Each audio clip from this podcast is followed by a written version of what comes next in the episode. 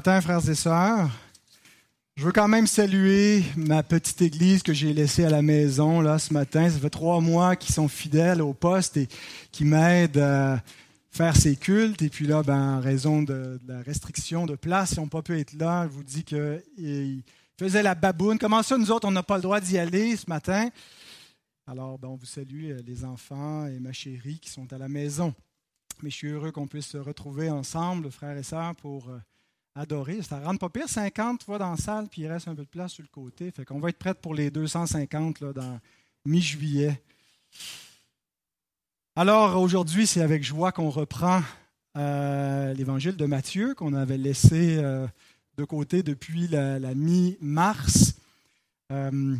donc, on va essayer de se remettre un petit peu dans le, dans le contexte, ça, allait quand on suivait d'une semaine à l'autre, mais je pense que la plupart d'entre vous ne vous, souvenez pas exactement là où on était rendu, euh, qu'est-ce qui avait été prêché la dernière fois dans Matthieu. On était dans le chapitre 23. Et euh, le chapitre 23, euh, c'est un peu la, il y a une série de malédictions qui sont prononcées par le Sauveur. Alors, ça, peut paraître étrange, le Sauveur vient bénir, vient pas maudire, mais ici, il fait tomber des imprécations, des malédictions. Et le, le, pendant du chapitre 23, ce serait le chapitre 5, qui est euh, l'ouverture du royaume au chapitre 5. Et on voit, euh, Michel, si tu veux afficher le contraste, où Jésus ouvre le sermon sur la montagne euh, dans Matthieu 5 en disant Heureux les pauvres en esprit, car le royaume des cieux est à eux. Ici, on a le Messie qui ouvre le royaume à ceux qui sont qui s'humilient, à ceux qui se repentent, à ceux qui sont des croyants, ceux qui l'ont suivi. Mais au chapitre 23, il ferme le royaume à, ceux qui prétendent être les fils du royaume, euh, et ici ils sont représentés par les scribes et les pharisiens, et il leur dit malheur à vous parce que vous fermez aux hommes le royaume des cieux. Et cette série de malheurs, finalement, c'est qu'il les jette, il les excommunie du royaume. Donc on a vraiment un, parallèle euh, intéressant entre le, sermon sur la montagne et l'ouverture du royaume des cieux, et le chapitre 23 qui est la fermeture, euh, non pas dans le sens qu'il est fermé à tous, mais fermé que certains sont déclarés exclus du royaume euh, de Dieu. Et il y a même euh, une correspondance avec certaines des huit béatitudes, puisqu'on retrouve aussi huit malheurs au, chapitre 23. Donc, huit fois Jésus dit heureux euh, tel et tel, mais maintenant, il dit malheur. Et, donc, il y a une correspondance déjà de, de, huit fois, mais certaines béatitudes semblent vraiment correspondre avec les malédictions qu'on retrouve euh, au chapitre 23. Alors, les huit malheurs, euh, d'abord, malheur à eux parce qu'ils ferment le royaume des cieux aux hommes, alors que le rôle serait plutôt de l'ouvrir par la prédication, et c'est ce que vient faire le Messie, il vient ouvrir le royaume en accomplissant toute justice. Deuxième malheur, ils exploitent les veuves et pris de manière ostentatoire. on a déjà vu ça. Malheur 3, euh, ils sont des missionnaires pour la GN. Le quatrième malheur, parce qu'ils jurent faussement. Ce qu'on va voir aujourd'hui, c'est les malheurs 5, 6 et 7. Euh, d'abord, ils pratiquent ce qui est secondaire et négligent ce qui est essentiel. Ils sont purs en dehors, mais impurs en dedans. Et septièmement, euh, ils sont des sépulcres blanchis. Et euh, huitième malheur, Dieu voulant la semaine prochaine, ils sont solidaires de ceux qui persécutent les justes. De la même façon que les béatitudes terminent en disant Heureux quand vous êtes persécutés. Euh, ben, de ce côté-ci, maintenant, on a les persécuteurs qui, eux, ne sont pas déclarés heureux, mais maudits. Je vous invite à vous lever. Nous allons lire le texte qui sera exposé. C'est Matthieu 23. On va lire les versets 23 à 28. Malheur à vous, scribes et pharisiens hypocrites, parce que vous payez la dîme de la menthe, de la nette et du cumin, et que vous laissez ce qui est plus important dans la loi, la justice, la miséricorde et la fidélité. C'est là ce qu'il fallait pratiquer sans négliger les autres choses. Conducteur aveugle, qui éliminez le moucheron et qui avalez le chameau. Malheur à vous, scribes et pharisiens hypocrites, parce que vous nettoyez le dehors de la coupe et du plat, et qu'au-dedans, ils sont pleins de rapines et d'intempérance. Pharisien aveugle, nettoie premièrement l'intérieur de la coupe et du plat, afin que l'extérieur aussi devienne net. Malheur à vous, scribes et pharisiens hypocrites, parce que vous ressemblez à des sépulcres blanchis, qui paraissent beaux au dehors et qui, au dedans, sont pleins d'ossements de mort et de toute espèce d'impureté. Vous de même, au dehors, vous paraissez juste aux hommes, mais au dedans, vous êtes pleins d'hypocrisie et d'iniquité. Prions. Seigneur, ce ne sont pas ici des paroles de bénédiction, mais de malédiction, des imprécations qui sont annoncées vis-à-vis des hypocrites, de ceux qui font semblant. Mais Seigneur, on te prie que cette parole soit une bénédiction pour nos âmes en nous donnant du discernement, en nous donnant de prendre garde, d'être prudent et de nous démasquer, Seigneur, si nous sommes nous-mêmes de faux croyants, hypocrites qui se trompent eux-mêmes, que ta parole puisse nous débusquer là où nous nous cachons pour nous amener à une véritable repentance et une véritable foi en Jésus-Christ afin d'être sauvés. Ô Dieu, bénis ta parole alors qu'elle sera exposée. Amen. Merci de vous rasseoir.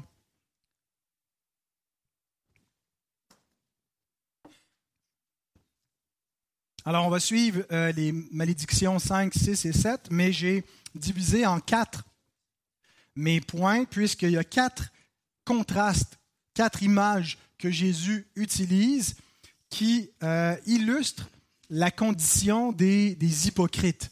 Les hypocrites sont ceux donc qui prétendent euh, appartenir au règne de Dieu, mais le font faussement, ils se trompent eux-mêmes, ils trompent les autres, mais ils ne trompent pas Dieu. Alors les deux premières images vont ensemble, euh, l'image de, des dîmes versus la loi, et la deuxième image, le moucheron euh, et le chameau. Mais ces deux images ont un peu le même but, c'est-à-dire de nous montrer euh, qu'ils ne font pas la bonne distinction entre les choses vénielles et les choses essentielles. Et les deux autres images viennent aussi en paire, l'image de l'extérieur et l'intérieur de la coupe et du plat, et l'image de l'extérieur et l'intérieur d'un tombeau qui a été blanchi, euh, qui servent toutes deux ces images à nous montrer euh, la, pureté extérieure et la pureté intérieure. Donc, on va prendre chacune de ces quatre images et ça va être euh, dans cette séquence-là qu'on va survoler notre texte. Relisons le verset 23. Malheur à vous, scribes et pharisiens, hypocrites, parce que vous payez la dîme de la menthe, de la nette et du cumin, et que vous laissez ce qui est plus important dans la loi, la justice, la miséricorde et la fidélité. C'est là ce qu'il fallait pratiquer sans négliger les autres choses.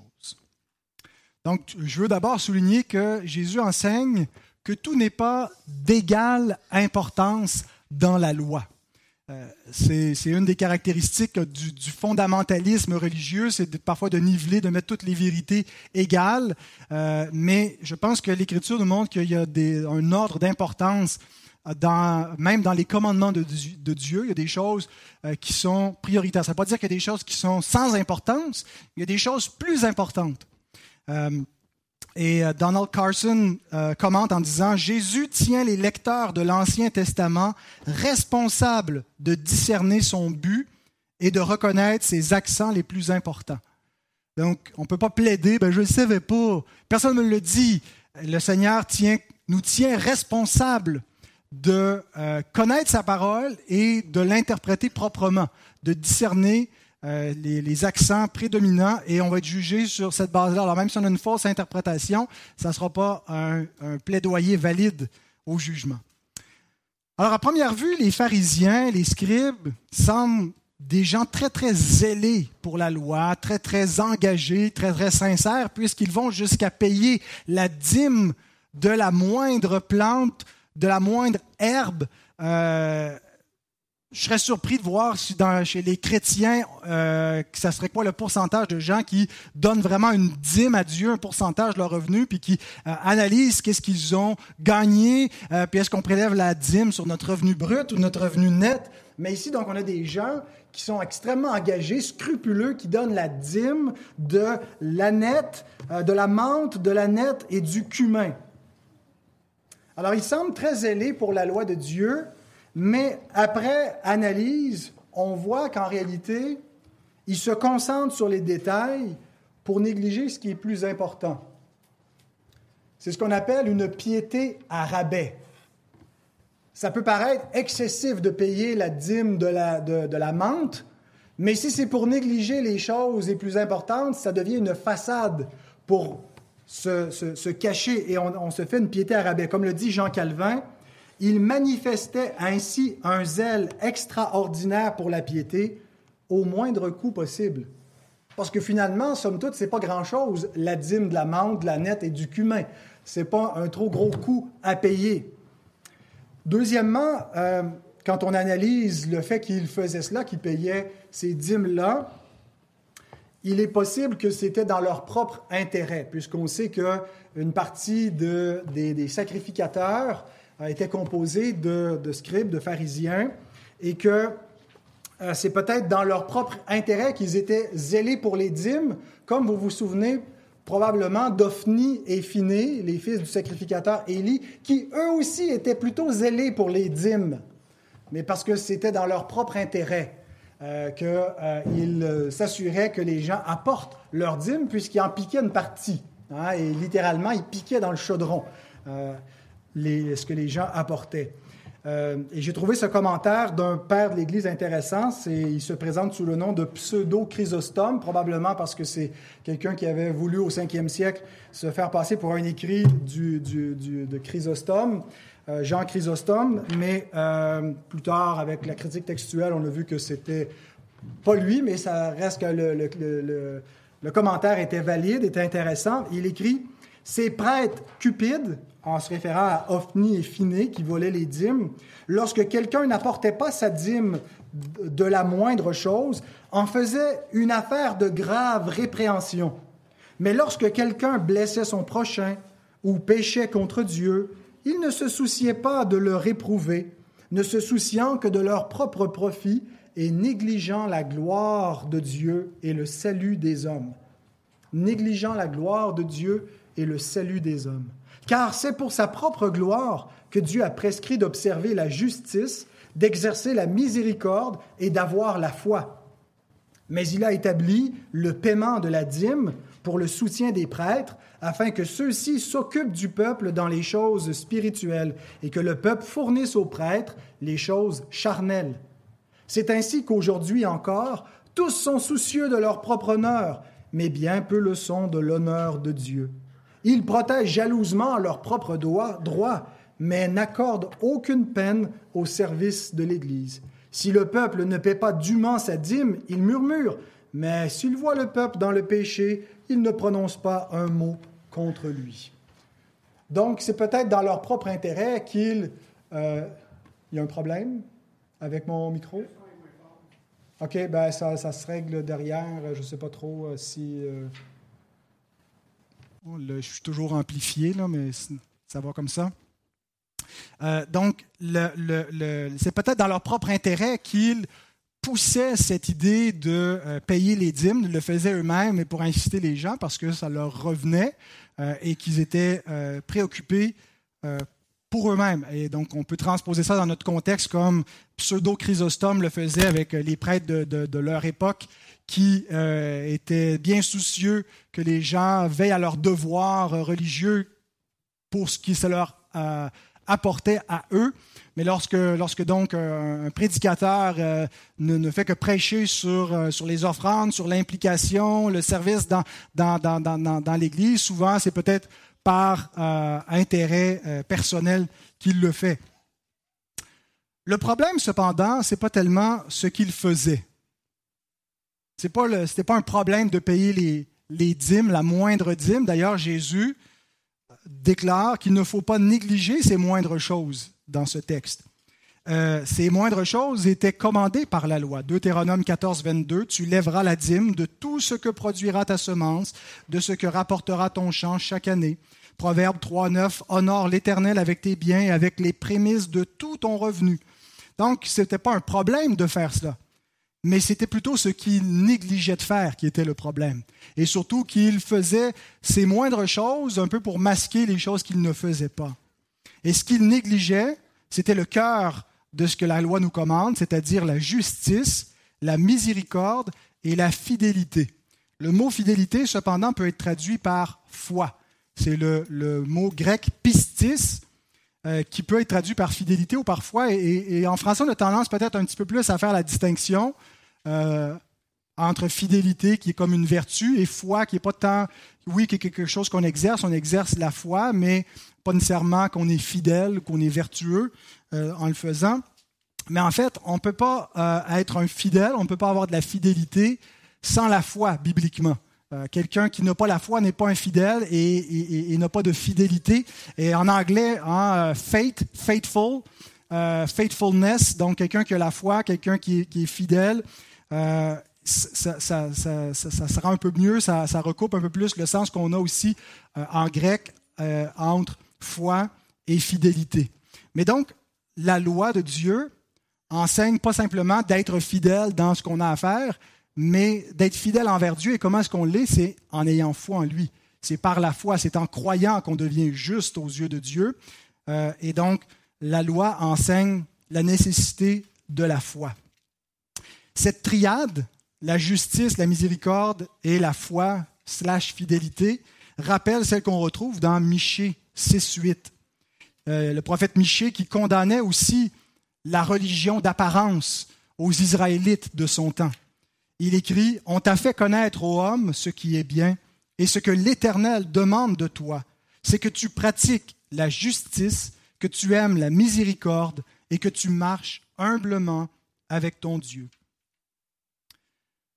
Jésus illustre maintenant leur conduite avec une image qui est saisissante. La première chose, la première image, il nous décrit ce qu'ils font, paye la dîme, la menthe, la nette, du cumin, mais néglige le plus important. Puis il illustre cette conduite-là par une deuxième image, le moucheron filtré et le chameau avalé. Verset 24. Conducteur aveugle qui éliminait le moucheron et qui avalait le chameau. C'est ce qu'on appelle une hyperbole, une, comme une parabole, mais hyper, une exagération. Comme Jésus a utilisé aussi une hyperbole dans Matthieu 19, verset 24, pour parler du trou de l'aiguille et du chameau, et qui est plus facile à un chameau de passer par le trou d'une aiguille qu'à un riche d'entrer dans le royaume des cieux. Euh, non pas parce qu'il y avait une porte euh, à Jérusalem qui s'appelait le trou de l'aiguille, puis il fallait euh, décharger le chameau pour qu'il entre à genoux par la porte pour pouvoir entrer dans la ville, et que de la même façon, les riches doivent se dépouiller, mais plutôt parce qu'une telle porte n'existait pas. En réalité, ça, c'est une, explication qui est venue tardivement mais qui n'était pas basé sur rien. C'était une, imagination qui n'était pas basée sur rien qui existait archéologiquement, qu'on aurait retrouvé une porte qui porterait ce nom-là, mais plutôt pour souligner l'impossibilité pour un homme de se repentir, d'abandonner ses idoles, et entre autres l'idole de la cupidité, à moins que Dieu change son cœur. C'est pour ça que les disciples disent, mais qui peut être sauvé si c'est impossible qu'un chameau passe par le trou d'une aiguille? Et le Seigneur leur dit, ben, euh, aux hommes, c'est impossible. À Dieu, tout est, possible. Et la, conversion d'un pécheur euh, nécessite la toute-puissance de Dieu.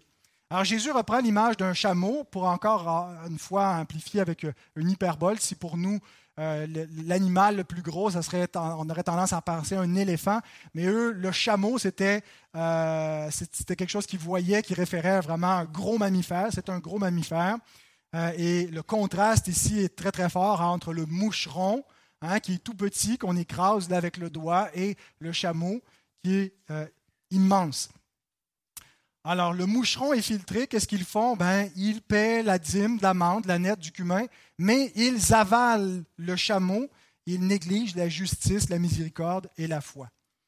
Et on a un exemple qui va se passer dans les jours qui vont suivre de cette hypocrisie de filtrer le moucheron et de euh, avaler le chameau, où ils vont faire un procès, euh, un faux procès à Jésus, vont produire de faux témoins, donc vont avaler le chameau d'un bout à l'autre, vont, vont, transgresser la loi de Dieu. Mais lorsque ça va être le temps de se présenter devant Pilate pour leur demander de le condamner officiellement selon la loi romaine, ne voudront pas entrer dans la maison de Pilate, vont rester à l'extérieur pour ne pas se souiller, pour rester purs. Hein, pour ne pas avoir une, impureté rituelle, euh, pour pouvoir participer à la Pâque. Et donc, on voit toute leur hypocrisie où ils filtrent le moucheron dans les choses mineures, mais ils avalent le chameau dans les choses plus importantes. Ils transgressent la loi sans même être soucieux, avoir de scrupules.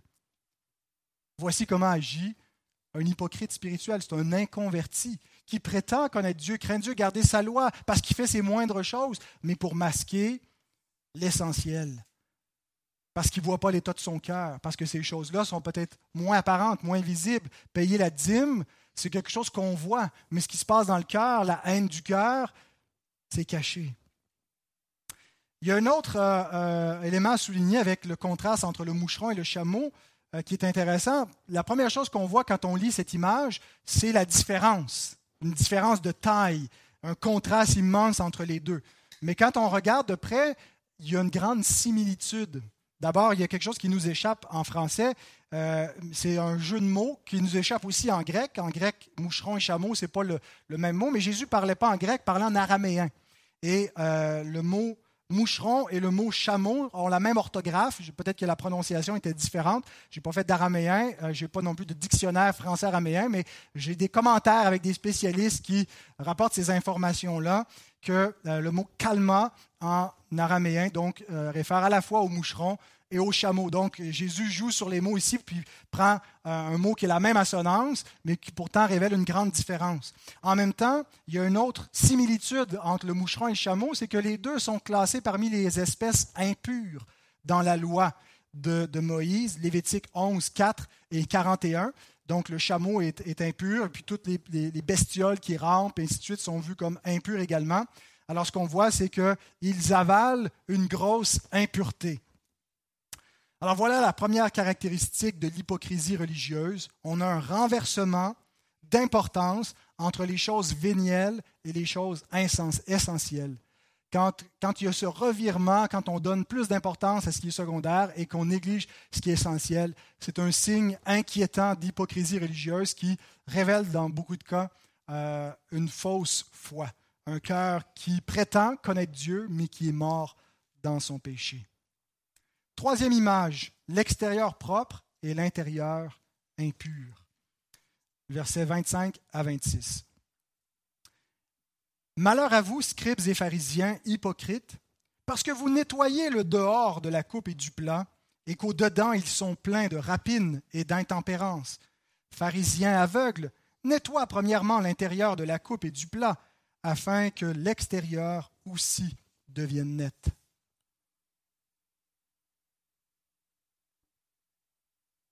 Donc, on parle ici de l'apparence, l'extériorité, ce qu'on voit, versus ce qui est invisible, l'intériorité, le cœur, les pensées. L'hypocrisie religieuse est caractérisée par une apparence trompeuse. Ce qui caractérise tous les hypocrites qui viennent dans le royaume, c'est-à-dire au sein du peuple du royaume. Ce n'est pas qu'ils entrent spirituellement dans le royaume, puisqu'il est impossible d'entrer dans le royaume sans aide de l'esprit, mais on peut être dans le royaume dans un sens euh, visible, c'est-à-dire appartenir au peuple du royaume. Comme Israël était figurativement et de manière anticipatoire le peuple du royaume, Jésus les appelle les fils du royaume, mais qui vont pourtant être des fils de la GN. Euh, et donc, on peut être dans le royaume de cette façon-là en, ayant, en étant présent et même membre de l'Église visible, euh, qui est le royaume de Christ. Quand il dit qu'il va bâtir son Église, euh, il est le bâtisseur de la maison de Dieu, il bâtit son royaume. Et donc, euh, il, y a une, façon visible et non sans être spirituellement régénéré d'être dans le royaume. Et ce qui caractérise un hypocrite religieux, un faux croyant, ben, c'est qu'il y a une apparence trompeuse. L'apôtre Paul décrit euh, en 2 Timothée 3,5 la, fausse foi en disant qu'elle a l'apparence de la piété, mais il renie ce qui en fait la substance, ce qui en fait la force dans 2 Timothée 3,5. Et le mot apparence, euh, c'est le mot morphosis. Donc, vous voyez euh, la, racine euh, qu'on peut retrouver en français avec tout ce qui a rapport avec la morphologie. Donc, c'est la forme.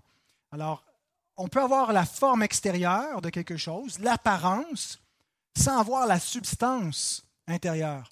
Hein, dans, dans, un message, une prédication, par exemple, il y a la forme et il y a le fond. il y a le contenant et il y a le contenu. Alors parfois, on peut mettre beaucoup, beaucoup d'effets de, dans le contenant, puis des, de la prose, puis parler fort, ainsi de suite, mais ça peut être un discours vide. Il y a de grands orateurs qui ne sont pas des, prédicateurs, et puis il y a des prédicateurs qui enseignent la vérité, qui ne sont pas de grands orateurs.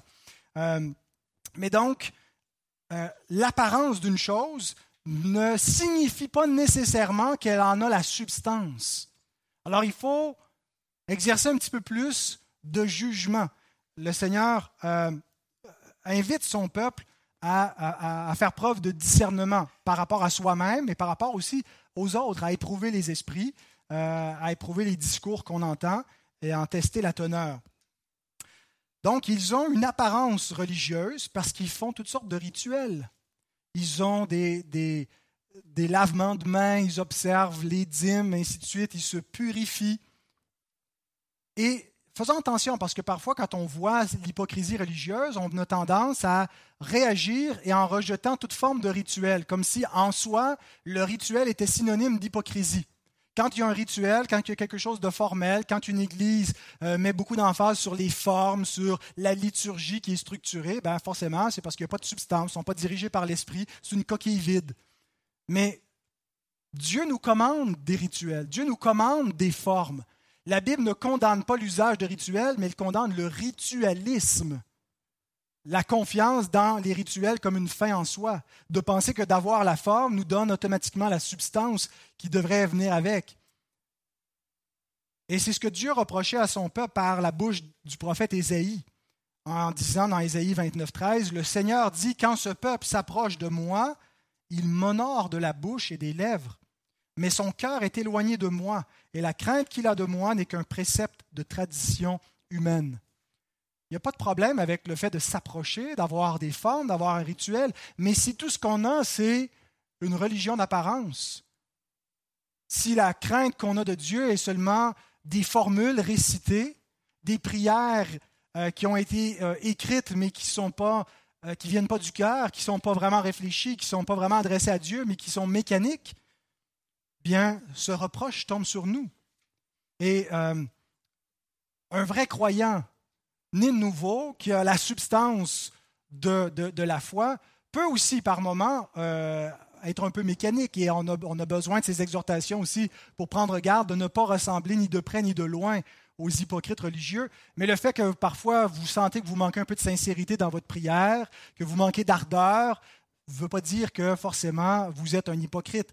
Euh, que, la, malédiction ou la condamnation d'Ésaïe tombe sur vous, que vous n'avez aucune crainte de Dieu parce que par moment vous êtes distrait dans votre prière, ou que ça vous est arrivé que vous êtes élevé tôt le matin pour prier, puis que vous êtes endormi à genoux.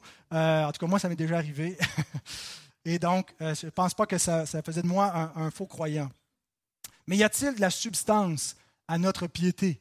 Ou est-ce qu'on fait juste aller à l'église parce que notre famille nous y entraîne, parce qu'on suit les autres, quelle est la, motivation profonde à notre culte d'adoration? Est-ce que c'est juste une apparence? Est-ce qu'on se ment soi-même? Et donc Jésus dit, Jean 7, 24, ne jugez pas selon l'apparence, selon la forme, mais jugez selon la justice. Examinez les choses à la lumière de la parole de Dieu.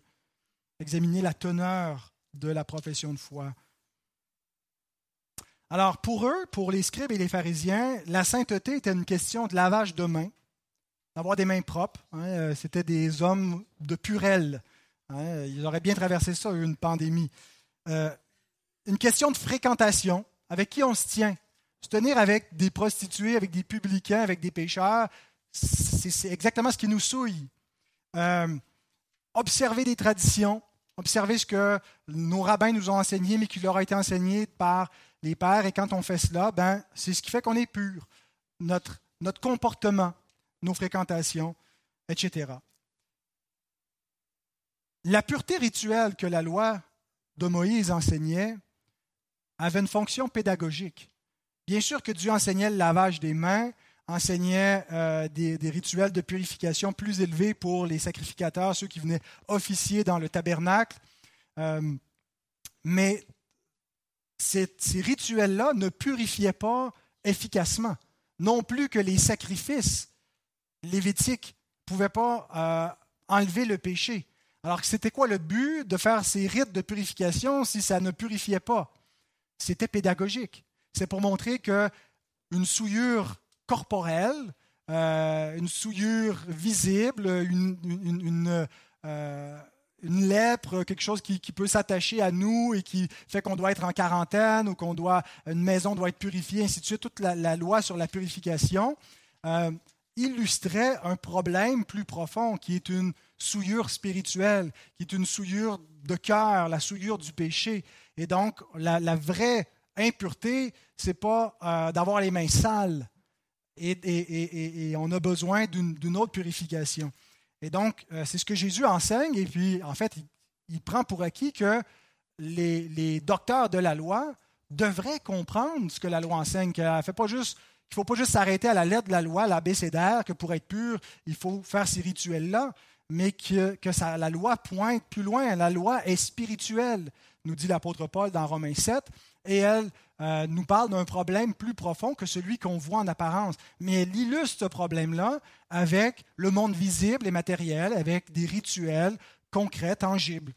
Mais la vraie pureté, c'est une affaire de cœur devant Dieu, parce que la vraie impureté, ben, ce n'est pas notre condition physique, c'est notre condition spirituelle, c'est les pensées de notre cœur. Et Jésus enseigne ceci dans Matthieu 15, 19 à 20, après qu'on ait reproché à ses disciples de manger sans s'être lavé les mains.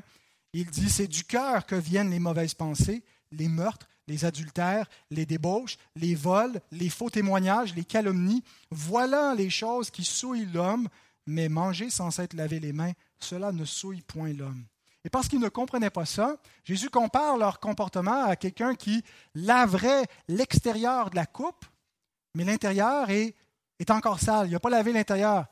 Et, donc, a l'air propre, mais tu as mis donc un liquide précieux dedans, mais tu bois dans une coupe qui est souillée ou un plat, euh, la vaisselle qui est sale, qui est impure. Et dit donc, votre coupe est remplie de, de, rapine, le mot veut dire euh, d'avarice, de vol, de s'accaparer de choses avec violence, qui n'est pas nécessairement à soi, de l'intempérance, donc ils sont égocentriques, mais ça ne paraît pas parce qu'ils ont les rituels qui donnent l'impression que tout est propre dans leur vie.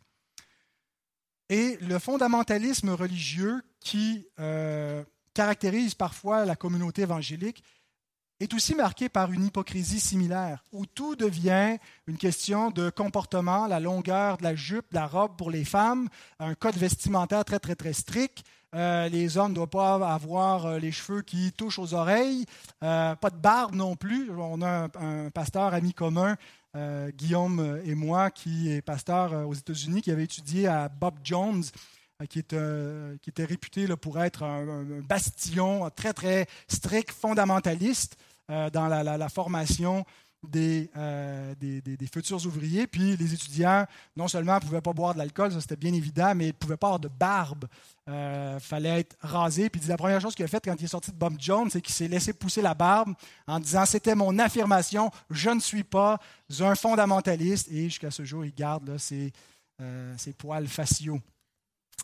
Mais donc, quand on insiste sur des éléments qui sont secondaires, qui viennent d'une culture, c'est pas y a que toute tradition d'homme est forcément mauvaise en soi, mais quand euh, elle prend la place de la loi de Dieu, puis qu'on l'érige en moralité, puis qu'on force les gens à se conformer à des préceptes humains, qu'on lit leur conscience de cette façon-là, euh, bien, on va agir avec hypocrisie parce qu'en réalité, euh, on est en train de se conformer à la loi des hommes, souvent de fois pour transgresser la loi de Dieu qui est beaucoup plus euh, importante et qui euh, peut-être est moins évidente parce qu'elle n'est pas toujours dans les choses visibles, mais elle, nous commande à notre cœur et à nos pensées.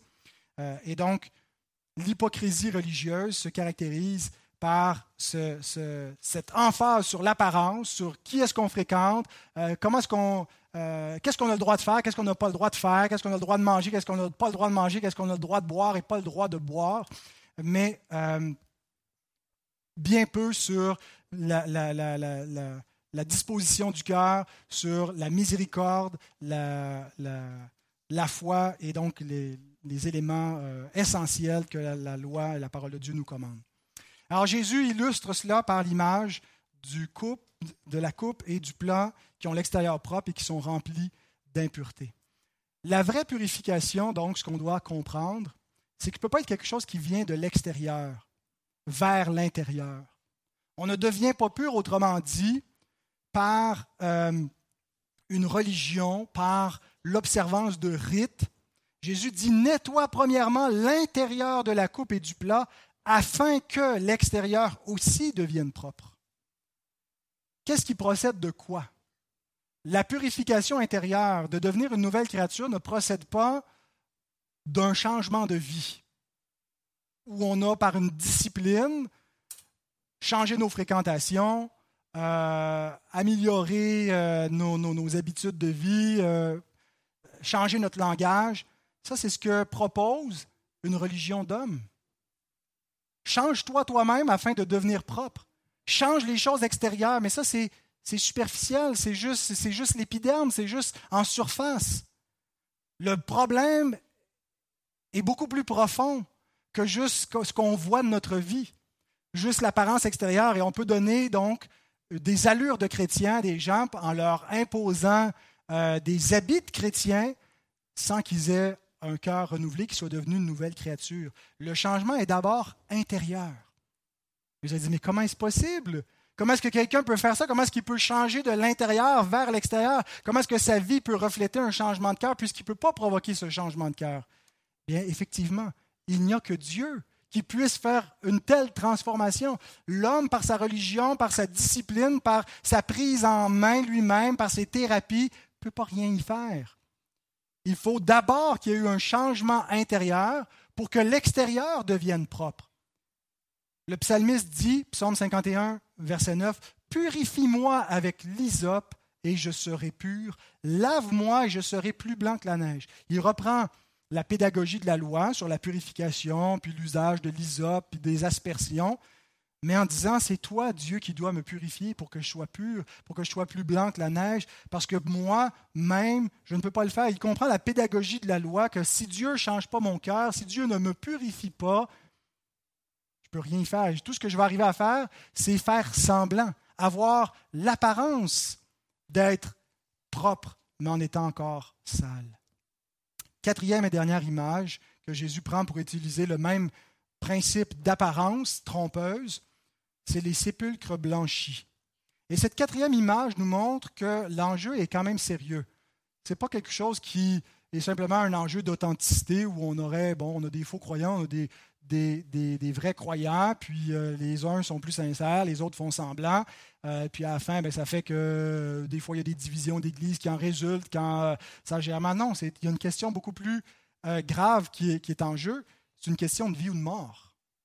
C'est une question de vie ou de mort qui est impliquée parce qu'on n'a pas affaire à deux versions d'une même religion, mais à deux religions distinctes.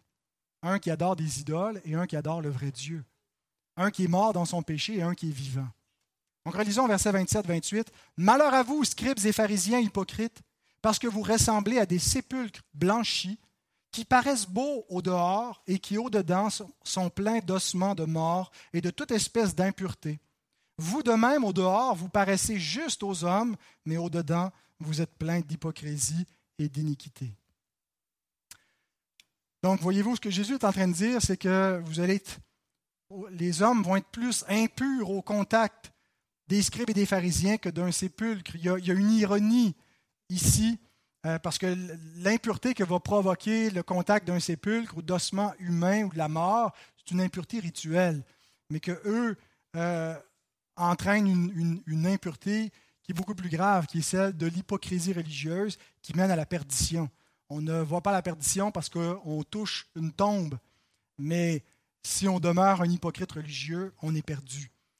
Davies et Allison, qui sont euh, un couple de commentateurs, euh, écrivent Les scribes et les pharisiens, bien que préoccupés par les questions de pureté, étaient eux-mêmes une source d'impureté. Préoccupés, regarde les disciples qui mangent sans s'être lavé les mains, scandale sans réaliser qu'eux-mêmes, par leur enseignement, par leur façon de vivre, sont une source d'impureté qui contamine le peuple. Maintenant, qu'est-ce qu'un sépulcre blanchi? L'image que Jésus utilise euh, Je pense que la première fois que j'avais entendu ça avant de commencer à lire la Bible, avant d'être chrétien, c'était Gilles Proux à la radio qui était dans une sortie à l'emporte-pièce et qui utilisait avec euh, sa, grande culture ses insultes bibliques euh, pour parler à un syndicaliste, là, je ne sais pas trop. Donc, c'est quoi un sépulcre blanchi? D'abord, il faut comprendre le contexte. Dans la loi de l'Ancien Testament, marcher sur une tombe rendait rituellement impur. Nombre 19, verset 16. Quiconque touchera dans les champs un homme tué par l'épée, ou un mort, ou des ossements humains, ou un sépulcre, sera impur pendant sept jours. C'est une impureté rituelle qui pointe vers quelque chose d'autre, vers une autre impureté. Mais la, première alliance prend forme euh, euh, au niveau visible, terrestre, rituel, et donc euh, il était impur sept jours, et donc si c'était un sacrificateur, ça posait problème. Il ne peut pas officier pendant ce temps-là.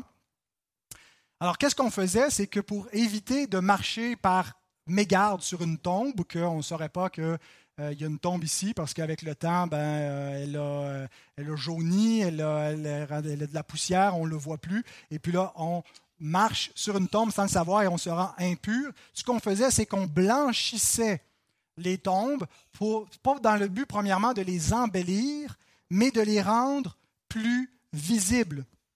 Et donc, euh, initialement, j'avais comme un peu une, petite difficulté euh, interprétative parce que euh, Jésus semble dire que ce que ça va faire en blanchissant une tombe, c'est qu'on va se rendre compte qu'il y a une tombe, ça va susciter un petit peu le, dégoût pour s'en éloigner. alors qu'en réalité, ce que, ce que Jésus semble vouloir dire, au contraire, c'est qu'eux, ils ont une belle apparence, mais en blanchissant les sépulcres, c'est que ça faisait plus beau aussi, effectivement. Euh, ça, nous permettait d'éviter qu'on marche dessus. On ne euh, le faisait pas premièrement pour les embellir, on le faisait premièrement pour les identifier, pour éviter de marcher dessus. Mais Jésus dit bien euh, au verset, dans, dans, notre verset que ces sépulcres blanchis paraissent beaux euh, qui veut dire beau, plaisant, agréable. Donc, il y a quelque chose d'agréable et parfois même on peut trouver qu'un cimetière, hein, ça peut être un, beau jardin magnifique hein, quand euh, c'est bien entretenu, puis il y a des fleurs, puis il y a des beaux ornements sur les tombes. Euh, aller marcher dans un cimetière par un beau dimanche après-midi, ça peut être une activité agréable, mais quand on réfléchit bien où on se trouve, c'est quelque chose de lugubre. On est dans un endroit, un champ de mort. Mais euh, donc, Jésus reprend cette image, puis deux versets plus loin, au verset 29, il va parler aussi de cette idée d'embellir les tombes. Il dit Malheur à vous, scribes et pharisiens hypocrites, parce que vous bâtissez les tombeaux des prophètes et ornez les sépulcres des justes. Vous les décorez, vous les rendez beaux. Mais ils le font aussi avec eux-mêmes. Leur justice était vue par les hommes comme étant le modèle à suivre, comme étant ce qu'il y avait de plus beau dans la société, de plus juste, de plus noble. Et donc, il, le faisait, pour être aux yeux des hommes, attrayant. Et euh, au verset 28, vous de même, au dehors, vous paraissez juste aux hommes. Vous avez cette parure qui donne l'impression que tout est beau. Et euh, Jésus, ce qu'il est en train de faire, il est en train d'exposer au grand jour leur nature. Tout ça est une apparence. Cette justice-là cache quelque chose comme les tombeaux qui peuvent peut-être visuellement être attrayants, mais qu'est-ce qu'il y a dedans? Il y a la mort, il y a des ossements humains, il y a la, conséquence de la chute de l'homme se, se, se, concrétise dans la tombe. Tu es poussière et tu redeviendras poussière. Et donc, c'est la mort et c'est le jugement qui est dans, euh, un tombeau. Mais Jésus compare euh, la justice des scribes et des pharisiens, qui n'est qu'une apparence. Et il dit dans le Sermon sur la montagne, si votre justice surpasse pas celle des scribes et des pharisiens, vous n'entrerez pas dans le royaume des cieux. Ce n'est qu'une façade. Matthew Henry écrit, la justice des scribes et des pharisiens n'était symboliquement qu'un ossement, qu'un ornement funéraire ou qu'une toilette mortuaire, une simple façade. Et dans le même verset, Jésus dit au verset 28, qu'ils sont pleins d'iniquité. Et le mot iniquité, c'est anomia. On a ici nomos, qui veut dire loi, anomos, sans loi.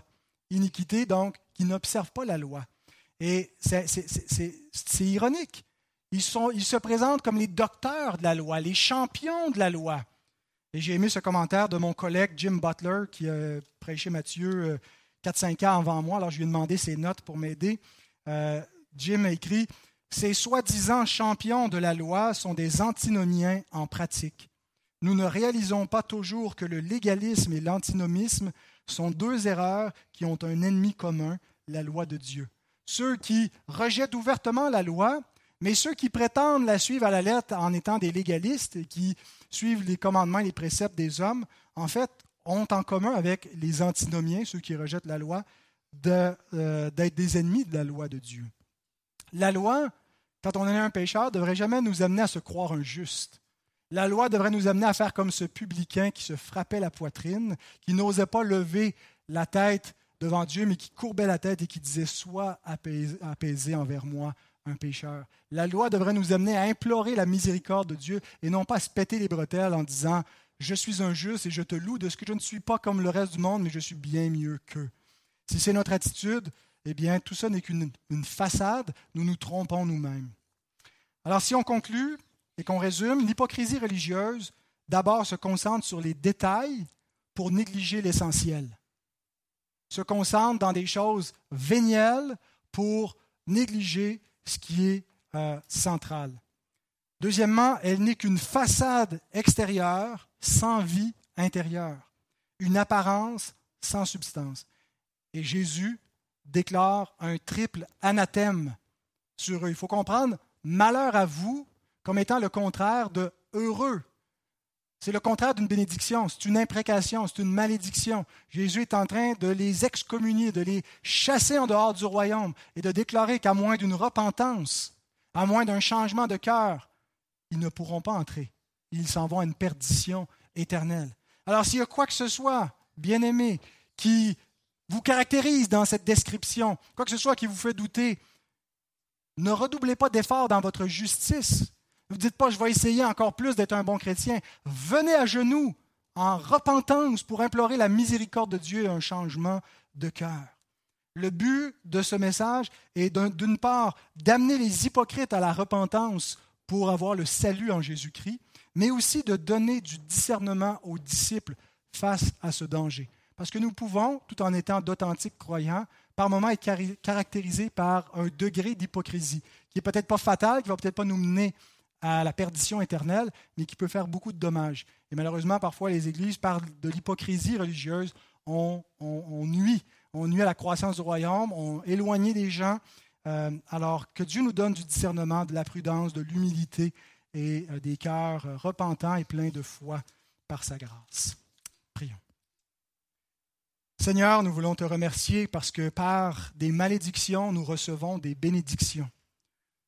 Et lorsque nous euh, sommes éclairés par ta parole de vérité et euh, au bénéfice de ton esprit qui nous convainc de justice, de jugement, de vérité, pour qu'on marche dans la repentance et dans la foi, pour qu'on réalise, Seigneur, que toute notre justice n'est qu'un vêtement souillé et que, Seigneur, c'est vainement que les hommes parfois euh, la, portent fièrement, que tout ça n'est qu'une mascarade, un vêtement qui les trompe, et Seigneur, donne-nous de ne pas juste avoir euh, une apparence de piété, mais de chercher véritablement à être des hommes, des femmes pieux, qui craignent Dieu, qui gardent ta parole. Et Seigneur, c'est toi, on l'a vu ce matin, qui peut seulement changer nos cœurs, qui peut nous donner cette véritable piété en Christ par ton esprit. Et c'est ce que nous te demandons de faire. Amen.